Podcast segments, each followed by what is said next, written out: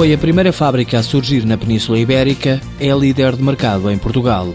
A Inter Recycling faz reciclagem de material elétrico e eletrónico. Tudo o que vá à corrente elétrica vem, nós estamos habilitados para reciclar, seja um fogão, seja uma batedeira, seja um micro-ondas, um telemóvel, uma impressora, um televisor, um computador e por aí afora. Tudo o que vá à corrente elétrica. Ricardo Vidal é o diretor-geral desta empresa familiar.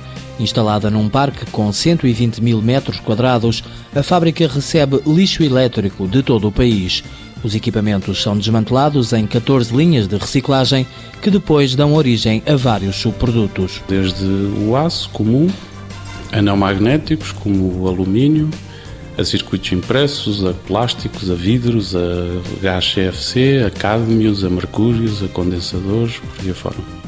Tudo isso é reciclável, em parte reutilizável e, em grande maioria, passível de ser reintroduzido em novos produtos. De todos estes materiais, 55% são para exportação. Vendemos essencialmente para o setor secundário, porque é onde volta a estar o setor que reutiliza por excelência as matérias-primas. A Inter Recycling tem uma taxa de recuperação e valorização entre os 95% e os 98%.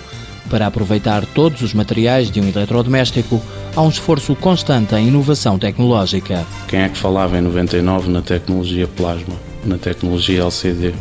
E nós agora temos que estar e saber estar ao lado de pessoas, sejam produtores de tecnologia, sejam universidades, que nos façam conseguir recuperar e começar a reciclar esse tipo de resíduos. O conhecimento tecnológico já permite à empresa ter outra linha de exportações, a de serviços de consultoria.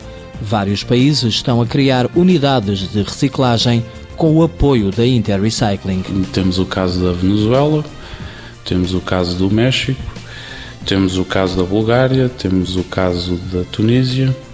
Recebemos um contacto, mas penso que ainda será um pouco incipiente aqui dos nossos vizinhos de Marrocos e no Vietnã.